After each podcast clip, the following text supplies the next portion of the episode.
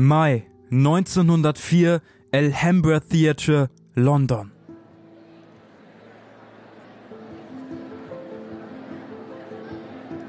Das große Theater wurde völlig verdunkelt. Man sah nur den Taktstock des Dirigenten. Dann erschienen auf der Bühne zehn gespenstische Gestalten, von denen ein hellblaues, phosphoreszierendes Licht ausging. Die Gesichter der Tänzer waren nicht sichtbar, man sah nur fünf zuckerförmige Hüte und fünf bewegliche Körper schimmerten geisterhaft durch das Dunkel, fünf Springseile drehten sich wie feurige Schlangen. Die Piretten trugen glitzernde Kronen, fliegende Bänder mit Pompons und strahlende Schuhe. Es machte einen seltsamen Eindruck, wenn die Figuren blitzartig über die Bühne dahinglitten.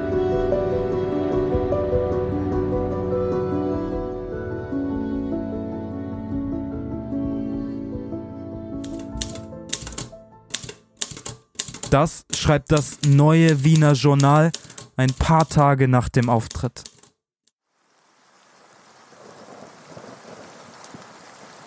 Menschenmassen stehen auf den regnerischen Straßen Londons, dann schieben sie sich in die komplett ausverkauften Hallen des Theaters.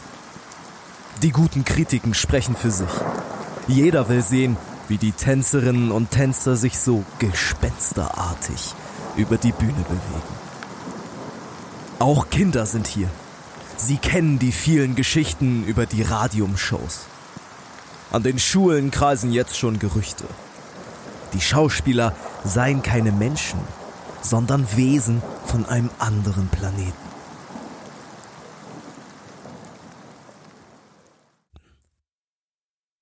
Darüber können ihre Eltern nur schmunzeln. Das, obwohl niemand genau weiß, was hinter dieser Entdeckung steckt. Die großen Werbeanzeigen in der Zeitung brauchen weniger Zeit, um Radium einen Nutzen zu geben. Das chemische Element sei die beste Entdeckung der letzten 50, vielleicht die beste der letzten 100 Jahre. Anders als bei der Elektrizität halten die leuchtenden Partikel des Radiums viel länger. Genauer gesagt, etwa 1600 Jahre lang und das ohne das Element aufladen zu müssen oder gar auszutauschen. Die Schlagzeilen über Radium verbreiten sich so schnell wie die Nachricht zu einem beginnenden Krieg. Nur ist die Stimmung viel euphorischer. Ärzte versprechen, Radium sei einfach ein Alleskönner, behandle Krebs und Impotenz in Rekordzeit. Schnell machen sich windige Geschäftsleute auf und Ideen schießen aus dem Boden wie die Pilze eines Waldes. Lippen- und Gesichtscreme, Zahnpasta oder Schokolade. Alle Produkte würden der Werbung nach zu urteilen so viel Radium in sich tragen, dass sie die Gesundheit des Käufers innerhalb von wenigen Tagen ins Unermessliche steigern würden. Alle Produkte werden Kassenschlager. Alles wird mit Radium versehen Erst die Tanzshows, später Uhren oder Geräte des Militärs. Das fluoreszierende Leuchten sieht nicht nur ziemlich gut aus, es lässt sich eben auch in einer schwarzen Nacht ohne Lichtquelle problemlos erkennen.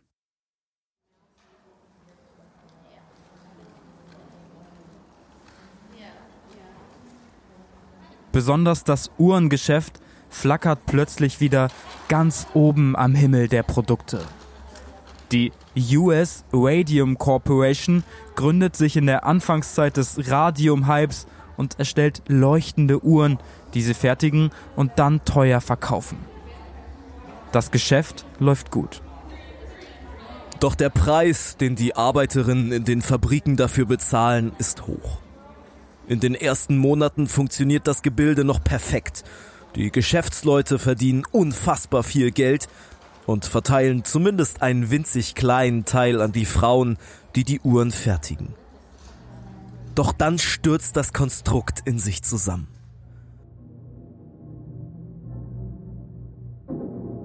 Die ersten Arbeiterinnen werden krank.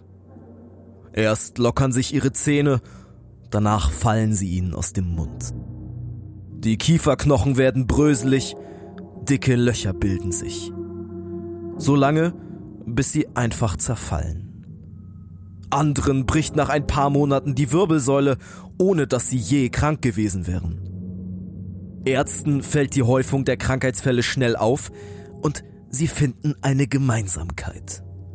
All diese kranken Mädchen haben bei der US Radium Corporation gearbeitet. Etwa 250 Blätter der Uhren bemalt ein Mädchen pro Tag. Auf Ratschlag ihrer Vorarbeiterin stecken sie sich nach jedem Durchgang den Pinsel in den Mund, um die Fäden immer wieder kurz zu befeuchten. Ihre Forscher und Chefs, die wissen mittlerweile von der Gefahr des Radiums. Sie beobachten das Geschehen in letzter Zeit nur noch mit gut geschützten Anzügen. Etwa ein paar Monate können die Mädchen arbeiten, danach sterben sie.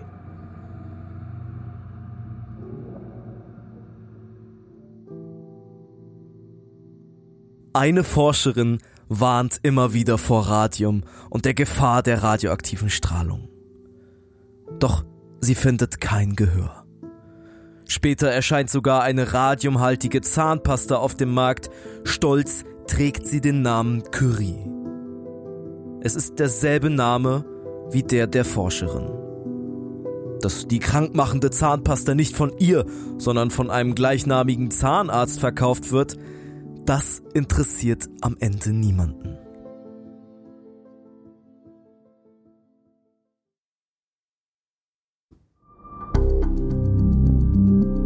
Wild und Fremd. Ein Podcast über Entdecker und ihre Geschichten. Von Ole und Tore.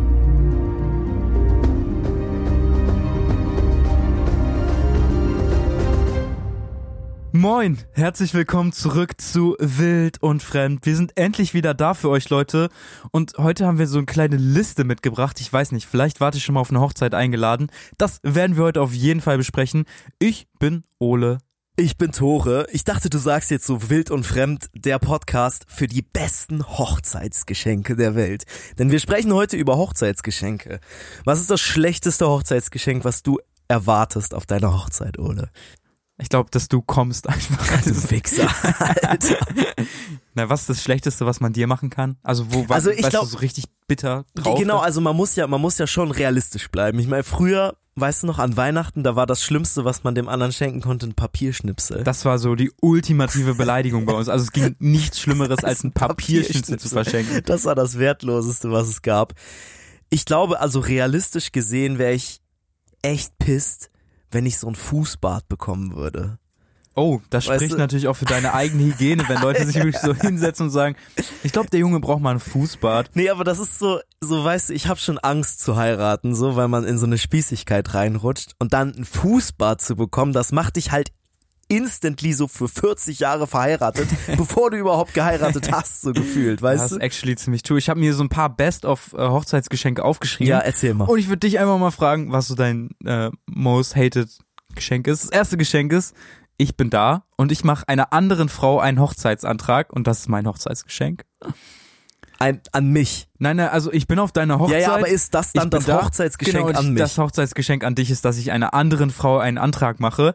Finde ich sehr romantisch. Dann eine DVD, Das eine besondere DVD. Und zwar, Also ich finde eine DVD an sich schon mal, also vor allen Dingen, wenn ich heirate, dann, dann ist sie vielleicht viel wert. I don't know. So. vielleicht ist Erinnerung, vielleicht äh, kennst du noch, äh, es gab mal das Olympiastadion, das ist ja dieses große Stadion in Berlin. Ja. Das war einmal komplett gefüllt und es nicht wegen einem Fußballspiel, sondern wegen einem ganz besonderen Mann. Und zwar Mario Barth. Also schenke ich dir die DVD von Mario Barth. Digga, das ist das schlechteste Geschenk. Kann ich dann schön mit, mit meinem, mit meinem Hochzeitsschatz gucken. Mario Bart. Oder ich schenke dir ein großes Porträt von dir, so eins, was man sich so übers Bett hängen kann, was richtig geil aussieht. Nur da steht Tore mit einem H nach dem T drauf. Ich würde das nehmen. Ich würde das, ich würd das Krass. for real nehmen. Ich habe Okay. nicht so ein Problem mit Leuten, die mich mit H schreiben. Mich, mich triggert das, wenn Leute einen anders schreiben, was bei mir Ja, aber bei dir passiert nie das nie. vorkommt. So. Vielleicht Was, was, was, wie wurdest du mal, wurdest du mal anders geschrieben? noch nie. Weil es ist auch selbsterklärend. Das ist ja auch die deutlichste Form. Aber Tore und Tore mit H ist halt sehr nah Ich beieinander. würde dich mit zwei L schreiben. Olle. so macht, macht aber keinen Sinn. Wenn du es aussprichst, Ja, macht es keinen Sinn. ja. Und Ole ist jetzt nicht so ein typischer Name, aber es gibt ihn so oft, dass man ungefähr weiß, wie man ihn schreibt. Wir wollen heute aber nicht über Namen sprechen, wir wollen auch nicht über Hochzeitsgeschenke sprechen, sondern wir wollen über ein neues Format sprechen, was Ole letzte Woche eingefallen ist, als er um 23 Uhr eine Pizza verdrückt hat. Herzlich willkommen zu den Wild- und Fremd-Kurzgeschichten. Das ist actually eine true story. Also ich saß äh, in Oldenburg, habe alleine eine Pizza gegessen und ich habe ausnahmsweise mal nicht Netflix, nicht Prime und keine YouTube-Videos geguckt. Und da ist mir eine Idee eingefallen. Ich habe ein Buch bekommen und zwar über Marie Curie. Das ist wohl eine der bedeutendsten Frauen der letzten 150 Jahre, besonders in ihrem Gebiet der Wissenschaft. Und habe ich einen kleinen Fall gesponnen und zwar zu der letzten Folge, die wir gemacht haben. Ich glaube, es ist die letzte. Die vorletzte. Die letzte Short Story, wenn man es so nennen Stimmt, möchte. die vorletzte, nämlich die Black Story Folge und da hatte Tore uns ja ein bisschen was über die Radium Girls erzählt. Deswegen haben wir die auch im Intro wieder getroffen. Wir haben auch zusammen Oppenheimer geschaut, ne, vor ein paar Wochen. Kennt ihr den Film? Der ist ja zusammen mit Barbie rausgekommen. Also es war so ein richtiger Oppenheimer oder Barbie Ding und ich war in beiden nicht drin. Und dann hat sich die Chance geboten, dass wir noch in einen gehen und wir waren in Oppenheimer drin und es war ein ziemlich guter Film. Ja, ich, ich bin auch, ich bin rausgegangen, war mega nachdenklich. Äh, Oppenheimer, für alle die, die den Film vielleicht noch nicht gesehen haben, machen wir eine Zusammenfassung? Nein, machen wir nicht. Opp Oppenheimer war einfach Teil des Manhattan-Projekts und äh, die haben eine Atombombe entwickelt, die dann auch abgeworfen wurde Ende des äh, Zweiten Weltkrieges. Ich glaube, damit ist alles zum Film gesagt. Der Hintergrund der Atombombe und der radioaktiven Strahlung überhaupt geht aber zu einem großen Teil auf unsere Hauptperson in dieser kurzen Geschichte zurück, nämlich auf Marie Curie. Ich würde gerne noch anmerken, dass uns irgendjemand mal vor ultra langer Zeit geschrieben hat, bitte macht was über Marie Curie.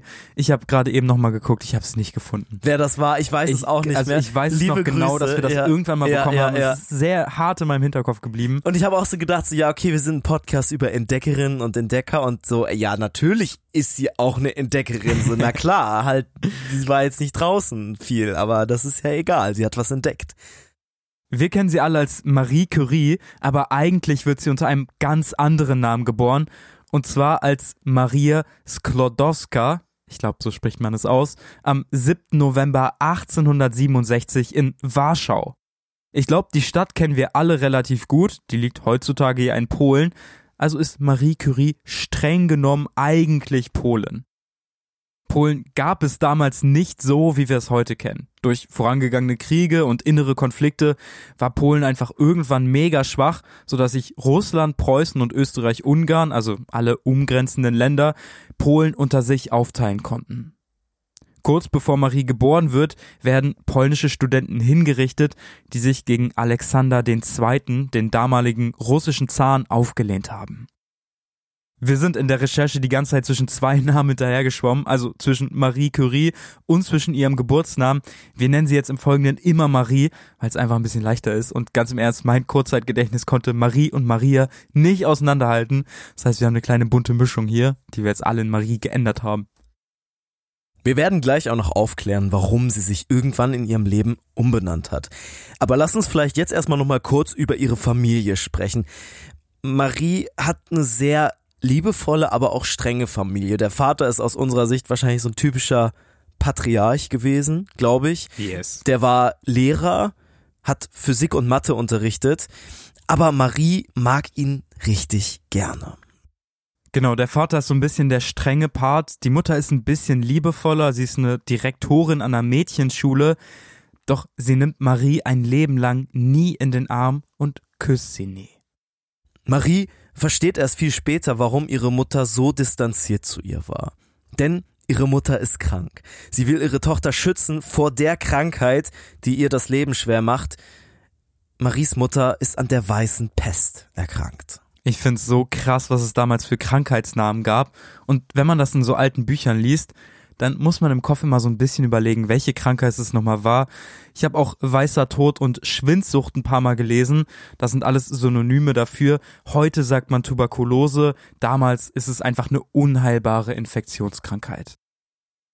Marie hat vier ältere Geschwister, sie ist die jüngste und eine ihrer Schwestern, Sophia, stirbt mit 15 Jahren auch dann an einer anderen Krankheit, nämlich an einem Nervenfieber. Genau, das bitte ich nochmal rein. Das Nervenfieber ist einfach eine andere Bezeichnung für Typhus, auch eine Infektionskrankheit und die war bis in die späten Jahre des 19. Jahrhunderts auch absolut unheilbar.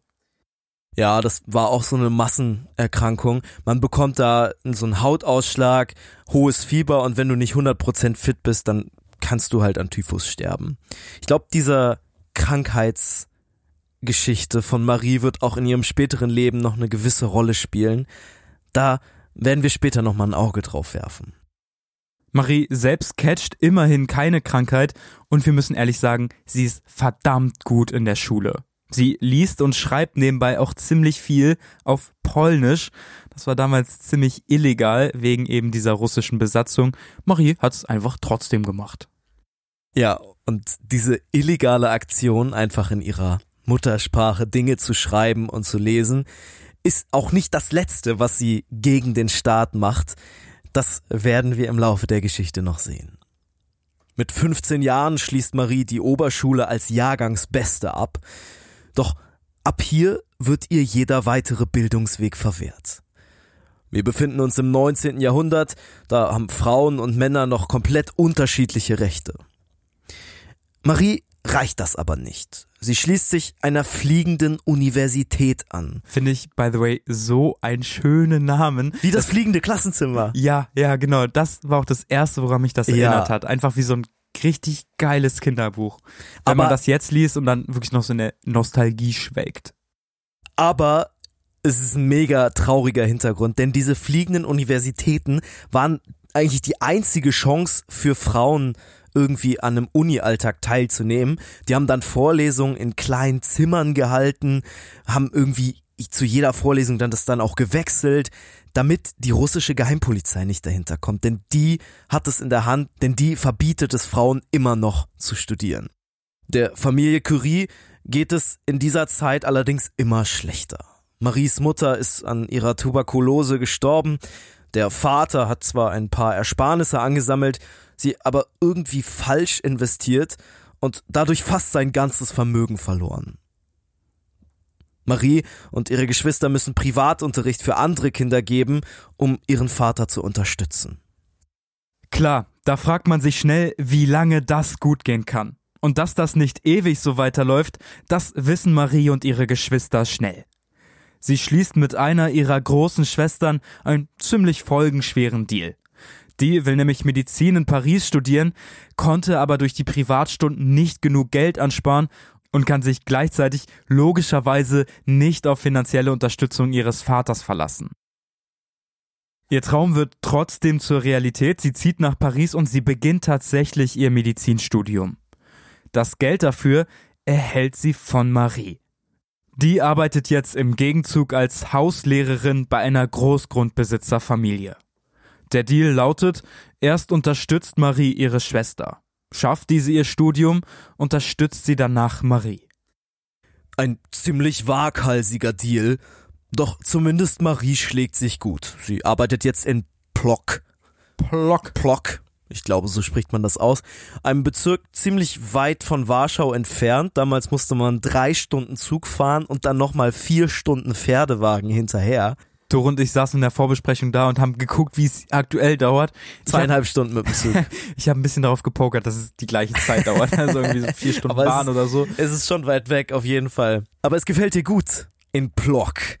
Die Familie ist nett, sie lernt Französisch, sie beginnt wissenschaftliche Bücher zu lesen in ihrer Freizeit und sie unterrichtet die Kinder der Arbeiter und Bauern dabei, Polnisch zu lesen und zu schreiben.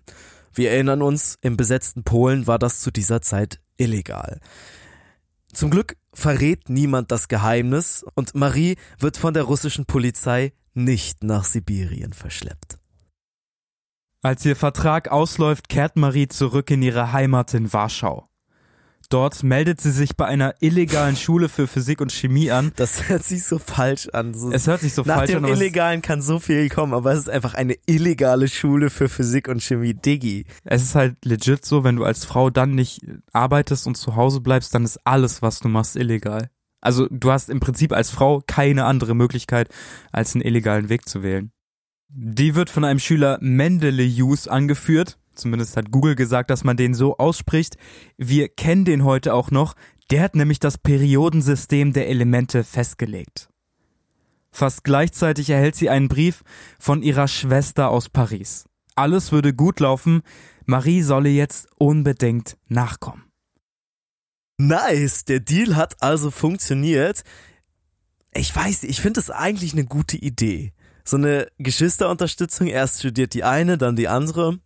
Würdest du es auch, würdest du es eingehen mit mir? Wo würdest du arbeiten, wenn du mich unterstützen würdest? also sollte, sollte ich, ich müsste anfangen zu studieren. Das ist mir egal. Das ist mir komplett egal. Aber, Aber bei dir hätte ich Angst, dass es nichts wird. Mit Studium? Ja. Das ist eine berechtigte Angst, ja.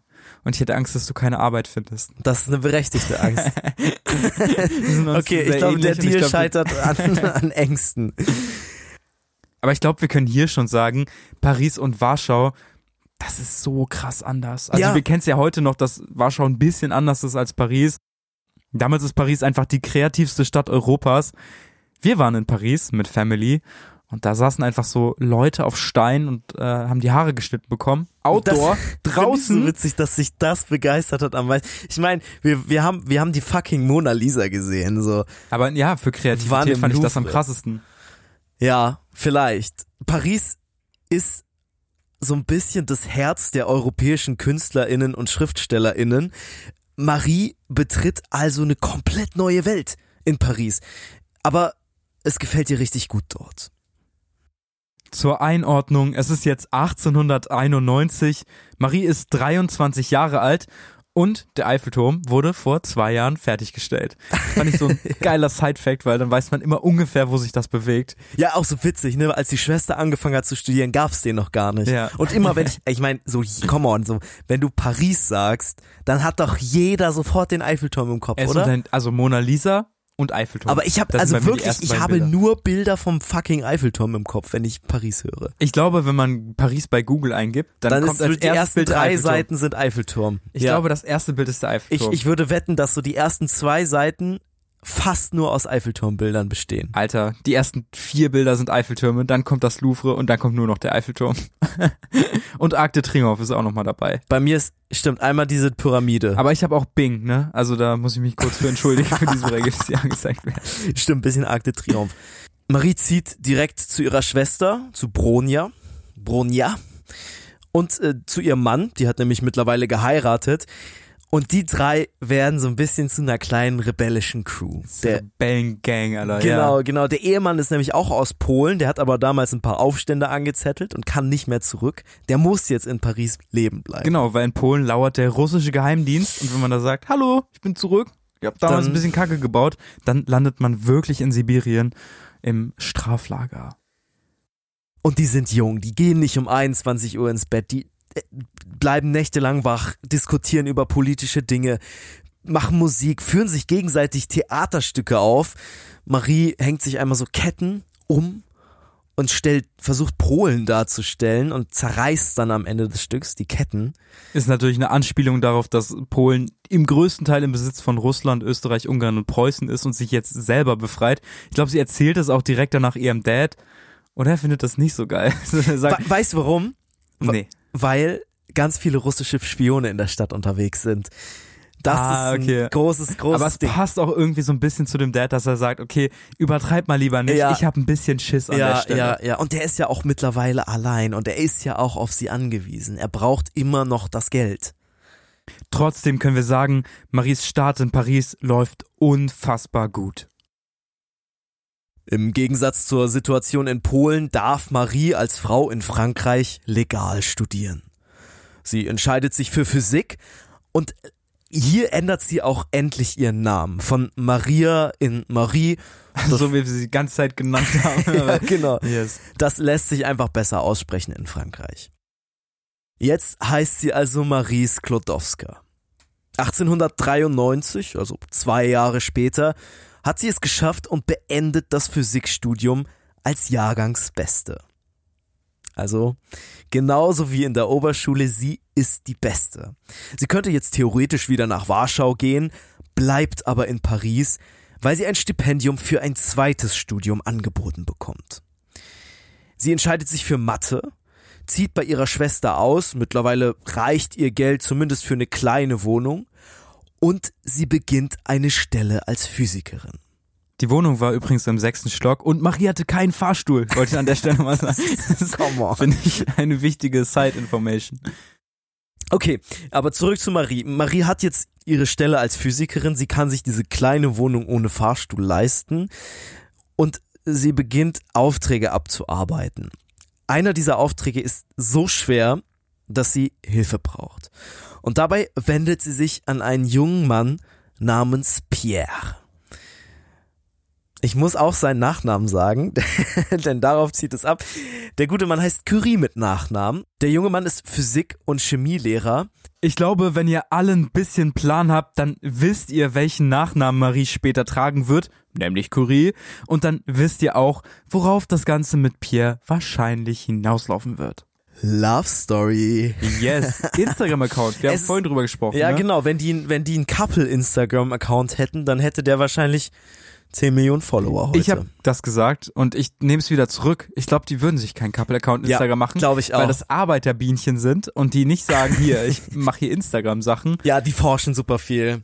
Die forschen Ich glaube, die werden einfach so, wenn man die einlädt, sind die mit Abstand die interessantesten Gäste im Raum, Ja. aber die das am wenigsten raushängen lassen. Super sweet. Aber wir skippen diese Liebesgeschichte mal ein bisschen, oder? Würde ich sagen. Können wir vielleicht in einer anderen Folge nochmal intensiv drüber sprechen. Wenn ihr da Bock drauf habt, schreibt in die Spotify-Kommentare. Mach mal eine Abstimmung. Tore machte mal machen, eine, machen wir Spotify-Abstimmung. eine Spotify-Abstimmung.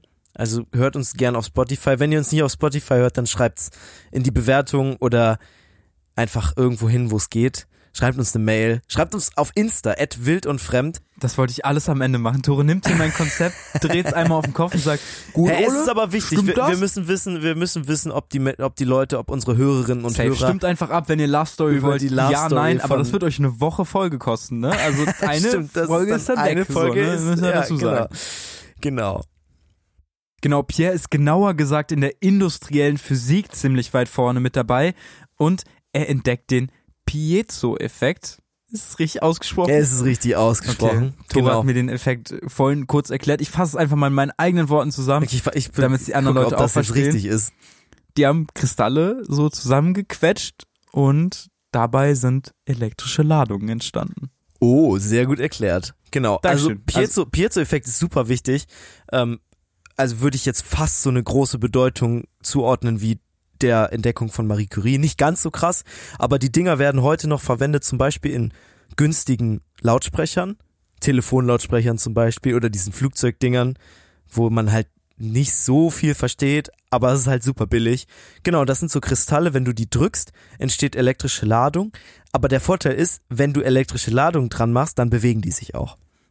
Und das ist smart. Ah, okay. Deswegen werden die auch als Ich habe das Konzept verwendet. dahinter immer noch nicht verstanden und ich glaube, ich würde es auch nach zehn Stunden Belehrung nicht verstehen. Hast du, hast du äh, recherchiert, wie die funktionieren? Hast ja, natürlich. Ich habe mir einen ganzen Wikipedia-Artikel dazu angeguckt. Krass, ey. Also ich hatte das auch mal in, ich glaube, Materialwissenschaften. Alter, Da wurde mir mal cool. Das ist echt fancy. Vor allen Dingen, wenn man das dann hier raus mitnehmen kann, Ja. glaub, dann sind die Themen nochmal zehnmal interessanter. Ich habe es halt leider vergessen. Aber das war derselbe Prof, der erklärt hat, warum bei Scott auf der Antarktis-Expedition das Benzin verloren gegangen ist. Weil, weil das hatte auch irgendwelche materialtechnischen Gründe. Ist super spannend. Wenn wir die, wenn wir die Folge über Scott machen, ich verspreche es hier, dann schreibe ich ihn an und der ist, der war super lieb. Martin Beker, liebe Grüße. Dann gibt er uns ein Interview, hoffentlich. Imagine, der hört einfach so Spotify Shuffle Podcast und hört einmal seinen Namen oh, so, moin. Hä? Und dann haben wir morgen eine Klage am Hals. Nee, war, Leider, leider weiß ich nicht mehr, wie Piezo-Kristalle funktionieren. Verdammt. ich war naja. einmal in Materialwirtschaft mit dir und du meinst, lass mal nicht bleiben und ich wollte bleiben, weil ich Studienerfahrung sammeln wollte und alle Leute sind gegangen und wir waren fünf Leute und vor uns war ein Prof, der ein Skript abgelesen hat. Weißt Das, du das war, noch? das, genau, das war aber nicht Beker, das war, ich habe gehofft, weil dann können wir ihn wahrscheinlich nicht mehr einladen. wieso? Ja. Achso, du willst nicht, dass er eingeladen wird. Ne, ich will, dass er eingeladen wird. Deswegen habe ich gehofft, dass Ah, der vorgelesen ja, hat, war ein okay, anderer, okay, okay, weil okay. wir 20 Minuten gewartet haben. Und dann habe ich gesagt, okay, wir können gehen. Also sind wir wir einfach sind wirklich gegangen, ne? Einfach so, ja, oh Gott, das war das erste Semester, holy shit. Pierre ist in Paris damals ein echtes Genie. Und vielleicht ist Marie die einzige Frau in dieser Zeit, die ihn wirklich verstehen kann. Er macht dir dann auch irgendwann logischerweise einen Heiratsantrag Und das wird irgendwie eine ziemlich schwere Entscheidung für Marie. Natürlich will sie annehmen, natürlich will sie mit Pierre zusammenbleiben, aber den Heiratsantrag anzunehmen hieße auch, sein Leben lang in Frankreich zu bleiben. Und in Frankreich ist es schwer, was zu verändern. Marie hat immer noch starke Bindungen zu ihrem Heimatland. Auch ihre Familie ist zum größten Teil noch in Polen. Letzten Endes nimmt sie aber an. Sie entscheidet sich für die Forschung und die Wissenschaft in Paris. Sie entscheidet sich für Pierre und damit auch für den Namen, unter dem sie später bekannt werden wird, nämlich Marie Curie. Jetzt kommen wir zum Intro und zwar gibt es ein Special Hochzeitsgeschenk und zwar zwei Fahrräder. Für die ist es ein krasser Luxus. Die erholen sich immer wieder gerne, veranstalten Fahrradtouren. Ich habe überlegt, mit was man das heute vergleichen könnten und ich glaube, es ist wie so ein Privatflugzeug. So. Ja, oder wie so ein Jetski, habe ich gedacht. Wenn du so einen guten Jetski bekommst. Das ist wahrscheinlich, ja, wahrscheinlich näher als ein Privatflugzeug, ne? Weil ein Privatflugzeug. Da brauchst du einen Flugschein und das ist schon order. sehr out of order. Aber ja, also Fahrräder gab's da auch noch nicht so lange, ne? Muss man auch äh, sich überlegen. Also ich weiß gar nicht, waren das solche Hochräder, meinst du? Nee, es waren ganz normale waren Fahrräder. Schon normale. Fahrräder? Krass. Aber das Ja. waren dann ja wirklich, also es waren eine der ersten Fahrräder. Ich glaube, die gab's halt noch nicht so frei zu kaufen, ehrlich gesagt. Aber für Ah, Marie und Pierre kompletter. Luxus. Das heißt, die werden so richtig, äh, richtig cutes Fahrrad. Eigentlich ein Tandem. Das wäre cool gewesen, aber das gab's da wahrscheinlich noch nicht. Ich glaube, so weit waren die noch nicht.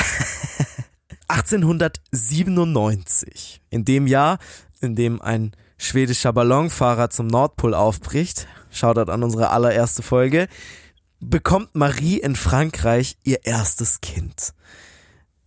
Marie und Pierre entscheiden sich für den Namen Irene und auch Irene wird später eine bekannte Forscherin werden. Marie kümmert sich zwangsläufig um den Haushalt und ihre kleine Tochter, schreibt währenddessen aber auch ihre erste Doktorarbeit. 1895 hatte der deutsche Physiker Konrad Röntgen eine besondere Art von Strahlen entdeckt, die für das menschliche Auge unsichtbar sind, aber trotzdem feste Materie durchdringen können. Die logischerweise nach ihm benannten Röntgenstrahlen. Der französische Wissenschaftler Becquerel führt die Erklärung aus. Seiner Ansicht nach existieren weitere Röntgenstrahlen, die von normalen Substanzen ausgehen. Welche Substanzen genau dahinter stecken, das weiß er nicht. Marie auch nicht. Aber sie macht die Ansicht Becquerels zum Thema ihrer Doktorarbeit. Noch ahnt sie nicht, welche unfassbaren Gefahren in den Reagenzgläsern auf sie lauern. Es gibt vor allen Dingen eine Substanz, die für Becquerel, aber auch für Marie immer interessanter wird. Das ist die sogenannte Pechblende, ein Stoff, der entsteht, wenn man Erze abbaut. Wir kennen Pechblende heute eher als Uraninit und man kann vielleicht am Namen schon erkennen, da steckt ein anderer Stoff drin, nämlich Uran, ein Stoff, bei dem man zwangsläufig an Kernreaktoren oder Atombomben denken muss. Heute wird Uraninit in sieben Lagerstätten weltweit aufbewahrt. Die Vorsichtsmaßnahmen sind extrem. Man darf auf keinen Fall in der Nähe schlafen, man darf sich nicht länger dort aufhalten. Hautkontakt ist absolut zu vermeiden. Und wenn, dann sollte man den Stoff nur mit Handschuhen berühren. Marie hat ihr Labor in ihrem und Piers Haus. Das Uraninit lagert in kleinen Reagenzgläsern und Erlenmeyerkolben überall verstreut und Handschuhe benutzt Marie Curie nicht. Bei ihren Forschungen entdeckt sie auch ein Metall, das allen anderen Forschern der Welt noch unbekannt ist.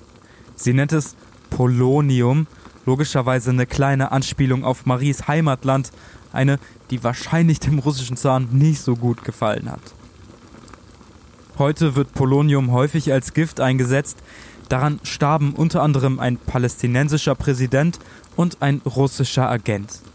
Polonium hat eine unfassbar schnelle Halbwertszeit, seine Anwendung als Gift ist deshalb schnell nicht mehr nachweisbar.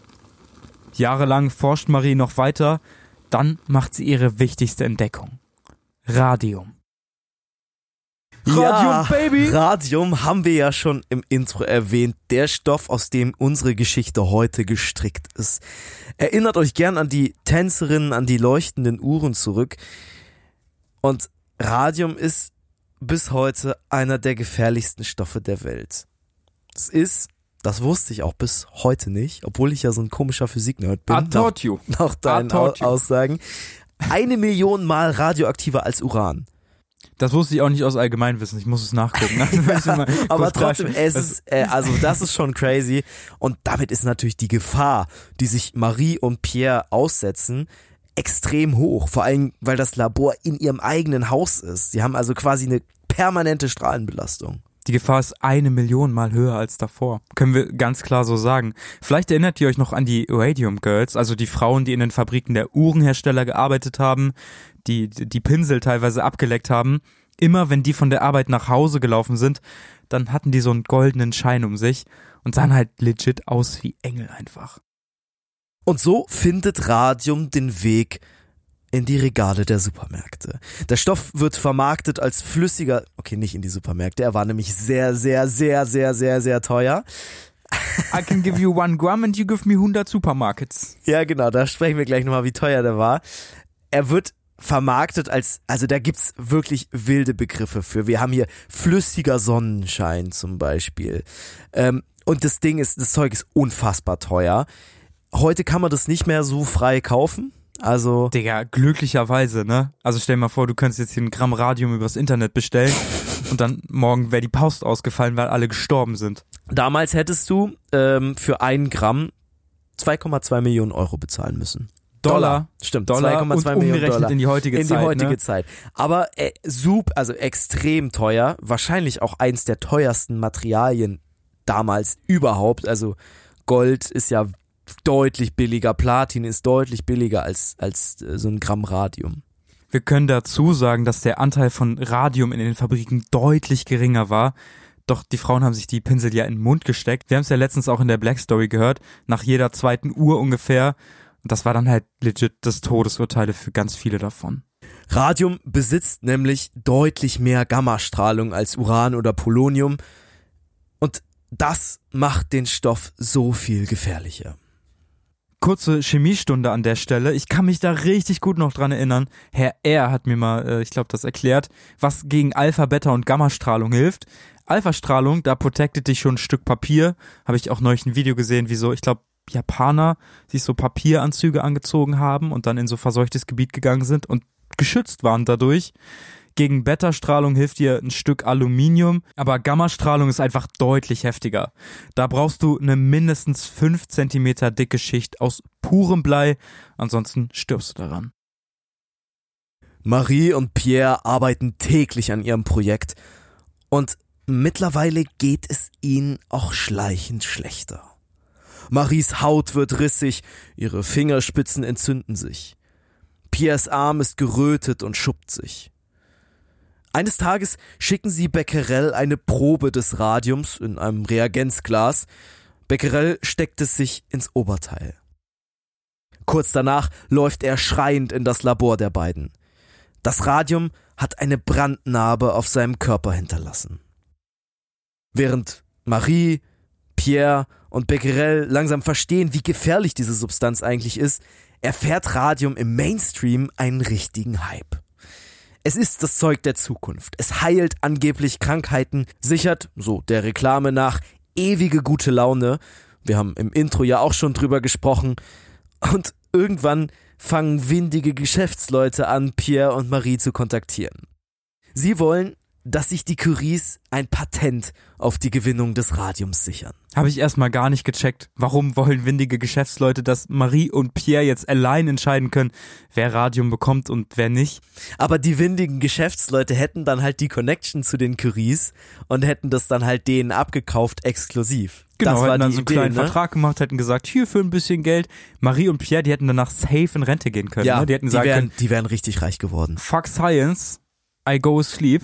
Aber haben die beide nicht gemacht, können wir glaube ich schon mal sagen. Ja, sie haben keine Patentrechte angefordert. Das heißt, jeder konnte jetzt Radium abbauen, konnte, konnte Radium produzieren. Ob das eine gute Entscheidung war, ist fragwürdig. Ich würde erstmal sagen, ja. So, macht den Weg frei für Wissenschaft. Jeder soll daran forschen können. Aber hätten Marie und Pierre sich das Patent gesichert, und gemerkt, wie gefährlich Radium wirklich wäre, dann hätten sie den Verkauf sofort unterbinden können und es hätte solche Unfälle wie bei den Radium Girls wahrscheinlich nie gegeben. Das stimmt schon, aber Marie und Pierre wussten ja zu keinem Zeitpunkt, wie fucking gefährlich Radium eigentlich ist. Klar, sie sind ständig müde, ihre Körper sind abgeschrabt und voll mit roten Flecken, aber ich glaube, das schiebt man als Physiker gern mal beiseite und sagt, yo, ich habe mich die letzten Tage krass angestrengt. Klar, dass mein Körper da irgendwie reagiert und hat vielleicht nichts mit dem Stoff zu tun. Vielleicht wart ihr schon mal beim Röntgen. Ich Yes, war das regelmäßig beim, beim Kiefernorthopäden. Da wird man ja auch bestrahlt. Das sieht immer furchtbar aus, finde ich.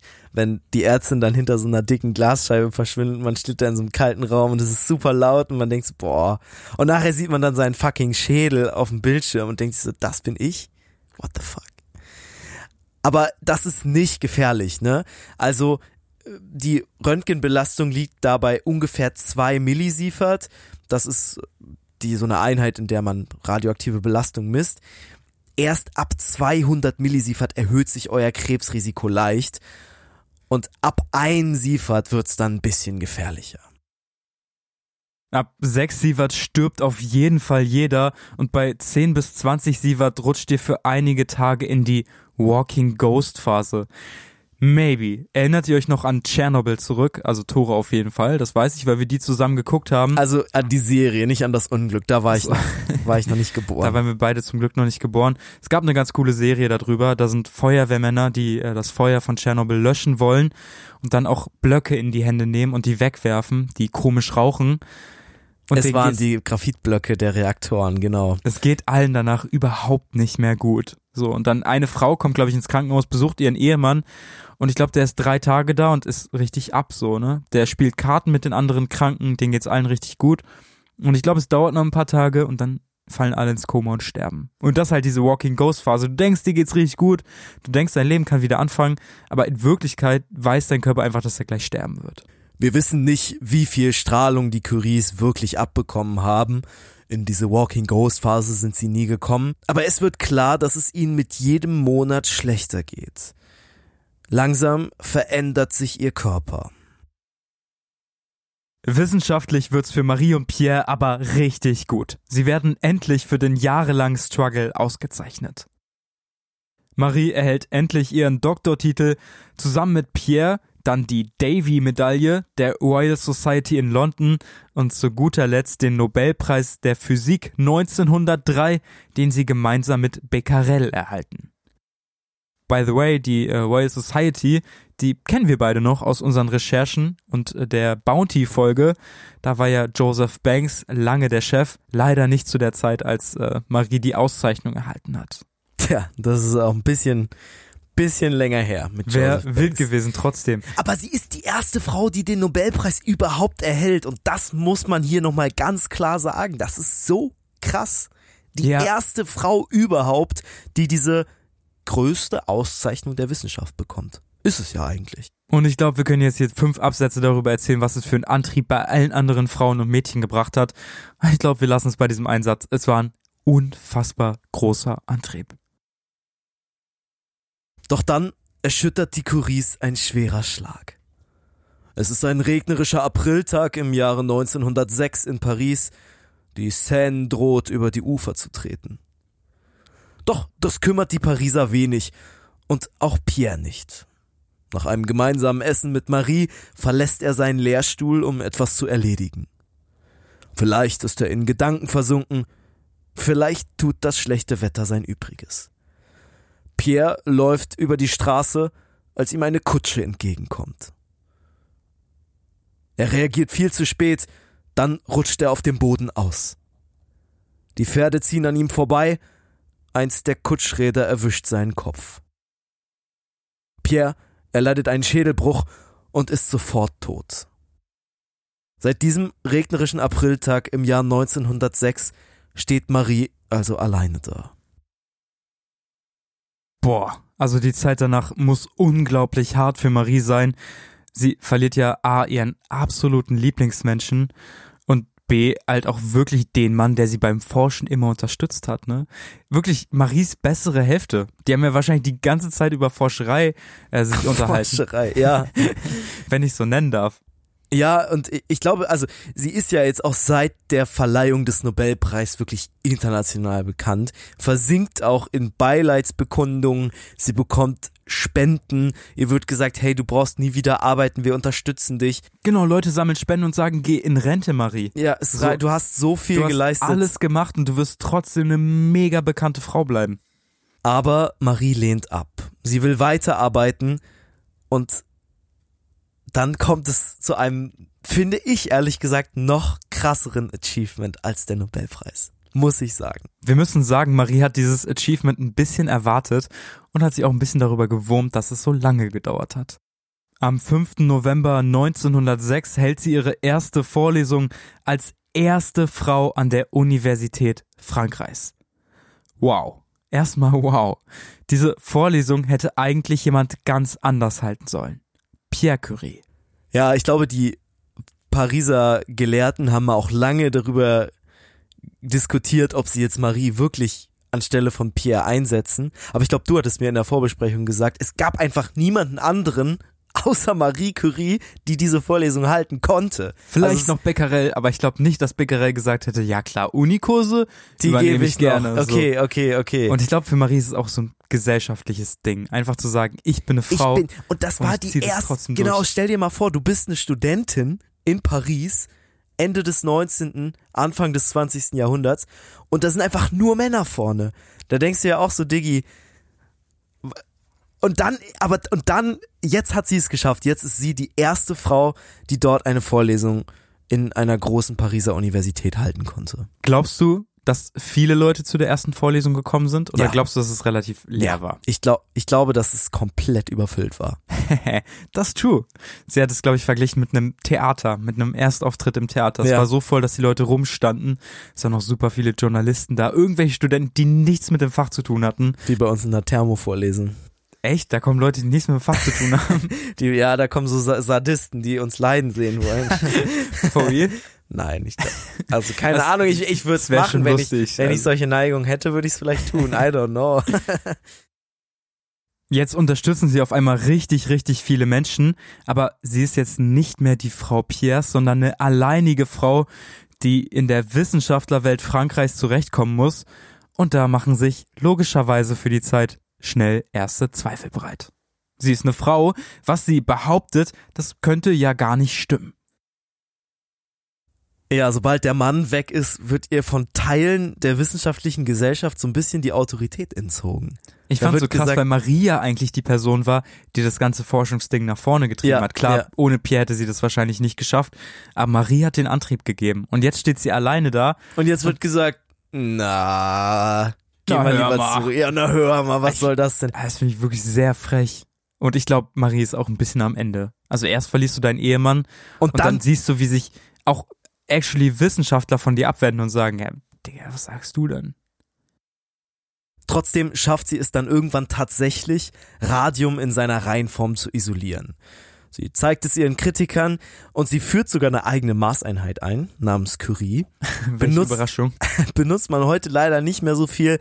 Ein Curie ist, glaube ich, ein Kernzerfall im, äh, im Element. Genau, im Radio. Da passiert. Hm. genau, und da passiert halt sehr, sehr viel. Deswegen sind die Zahlen sehr, Drei sehr hoch. Milliarden Curie. Ich glaube, das ist aber auch nur Mutmaßung. Man benutzt halt mittler- mittlerweile andere Maßeinheiten. Trotzdem gibt es immer noch viel Kritik. Die häufigsten Vorwürfe sind natürlich, sie ist weiblich. Was ein Vorwurf, ja. Das geht für viele in der Wissenschaftlerwelt gar nicht. Sie ist eine Ausländerin, das wird ihr auch immer wieder zum Vorwurf gemacht. Sie nimmt den Franzosen die Arbeit weg.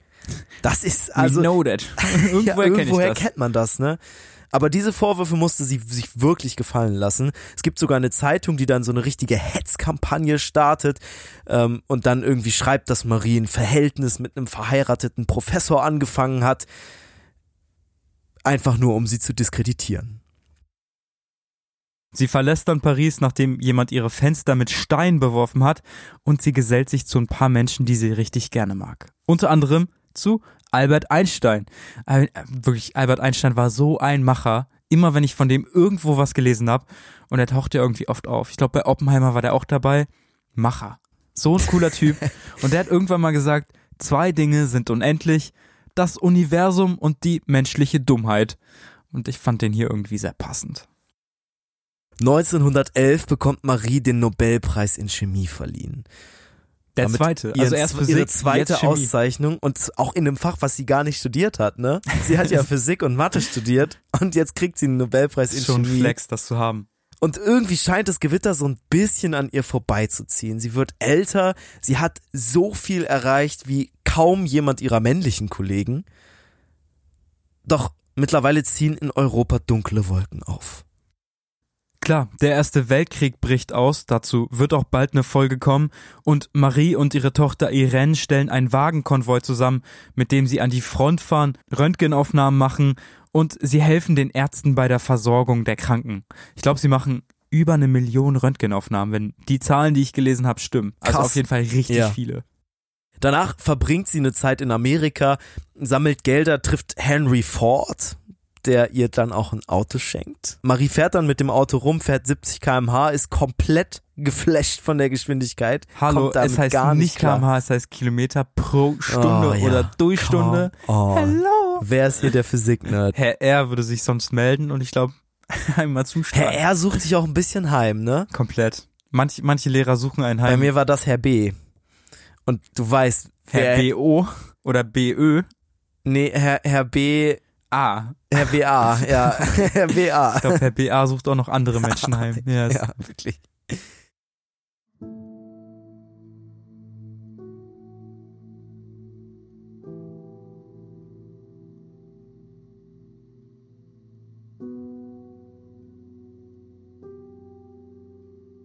An einem Abend im Mai 1934 verlässt Marie zum letzten Mal ihr Labor und trägt ihrem Gärtner noch auf, sich um die Rosenbeete zu kümmern. Doch sie wird hierhin nie wieder zurückkehren. Am 4. Juli stirbt sie im Sanatorium aufgrund von Anämie, einem Mangel an rotem Blutfarbstoff, verursacht durch die Strahlenbelastung. Ein Jahr später erhält ihre Tochter Irene den Nobelpreis in Chemie für die Erschaffung künstlicher radioaktiver Elemente. Im August 1945 wird die japanische Stadt Hiroshima durch eine amerikanische Atombombe weitestgehend zerstört, eine Kernexplosion, hervorgerufen durch eine atomare Kettenreaktion. 1995 werden die sterblichen Überreste von Marie im Pantheon von Paris beigesetzt. Sie ist die erste Frau, der diese Ehre zuteil wird.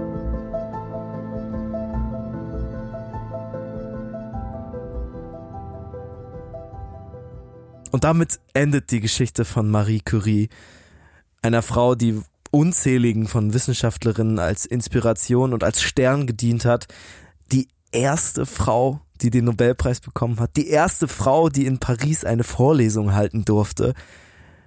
Eigentlich eine Koryphäe. Nicht nur in der Forschung, sondern auch in der Frauenrechtsbewegung. Ich muss ehrlich sagen, ich beneide Marie um vieles. Und natürlich um ihre Intelligenz. Die Frau ist komplett intelligent, das ist der absolute Wahnsinn. Und ich find's auch so krass, dass sie sich immer wieder raustraut und einfach die Sachen macht, auf die sie Bock hat. Und ich glaube, es kümmert sie nicht, wie illegal das Ganze ist oder ob sie davon vielleicht eingesperrt werden könnte. Marie zieht es einfach durch und es funktioniert perfekt. Und damit können wir sie, glaube ich, mit Fug und Recht in die Wild und Fremd Hall of Fame der großen Entdeckerinnen und Entdecker einreihen. Auch wenn sie jetzt nicht in der Antarktis irgendwie durch den Schnee gestiefelt ist oder irgendwie halb verdurstet durch die Wüste gekrochen ist. Sie hat durch ihre Entdeckung unfassbar viel erreicht und ein bisschen die Welt geshaped. Komplett. Im Im Guten im positiven und im negativen Sinne leider auch. Das war's mit Marie Curie. Checkt auf jeden Fall Steady, ist auf jeden Fall in der Bio verlinkt. Checkt Instagram at wild und fremd. Da mache ich safe einen coolen Post zu der Folge. Ist eine Überraschung, was kommt, weil ich selber noch nichts ausgearbeitet habe. Wir nehmen auch sehr früh auf, muss ich sagen. Normalerweise nehmen wir immer kurz vor knapp auf, aber das hier ist Das ist die erste entspannte Folge, Das- obwohl wir eigentlich eine andere hätte aufnehmen sollen. Es ist ein bisschen wild. Schreibt uns eine Mail info at wild und fremd.de. Sehr korrekt. Und äh, wenn ihr noch keine, wenn ihr zu den ersten Steady-Supportern gehört und noch keine Tasse bekommen habt, bei uns ist gerade super viel los. Wir haben die erste Fuhre auch schon versendet. Wir haben ein paar Rücksendungen erhalten. Es ist alles ein bisschen chaotisch keine Sorge, ihr werdet eure Tasse bekommen. Das können wir euch hier hoch und heilig versprechen. Es ist einfach nur, es dauert.